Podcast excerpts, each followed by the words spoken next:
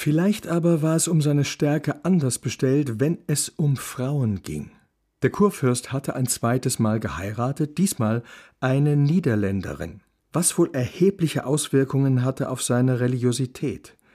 Gräfin Amalie galt als eingefleischte Calvinistin. Mhm. Wie durfte man sich diesen Einfluss vorstellen? Schlenderte der Kurfürst mit seiner Angetrauten übers Schlossgelände, und jedes Mal, wenn ihn beim malerischen Blick auf seine Stadt romantische Gefühle befielen, wurde er vor jedem Kuss erst einmal ordentlich missioniert? Überhaupt, konnte die Liebe den Glauben verändern? Okay, Schätzel, dir zu lieb, glaub ich's. Was war das dann für ein Glaube? Substanzlos, oberflächlich, wertlos, weil ein kalkulierter, unbewusst erzwungener, liebesverblendeter, in jedem Fall doch ein manipulierter Glaube. Generell, durfte da überhaupt Einfluss ausgeübt werden? Ganz zu schweigen vom Unterrichten?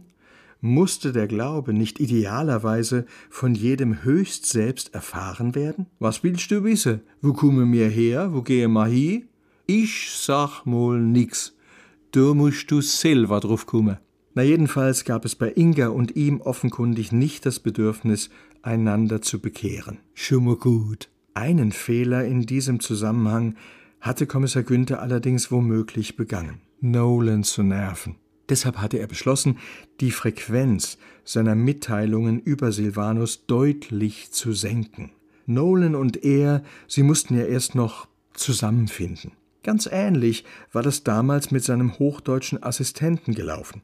Friedhof Frese hatte zu Anfang erhebliche Mühe gehabt mit seinem Chef, dem ausgewiesenen Eigenbrötler und Einzelgänger.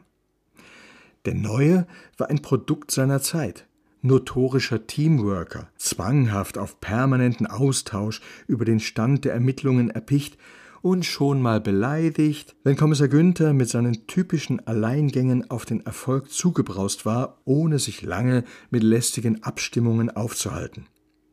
Waren Nolan und er nicht in einer ganz ähnlichen Phase der Teamfindung? Der Gedanke gefiel ihm. Grundverschiedene Typen, die auf unterschiedliche Art an eine Sache herangingen. Der Erfolg, der gehörte am Ende ihnen beiden gemeinsam. Genau, Nolan war also sowas wie sein neuer Fräse, mit einem gravierenden Unterschied.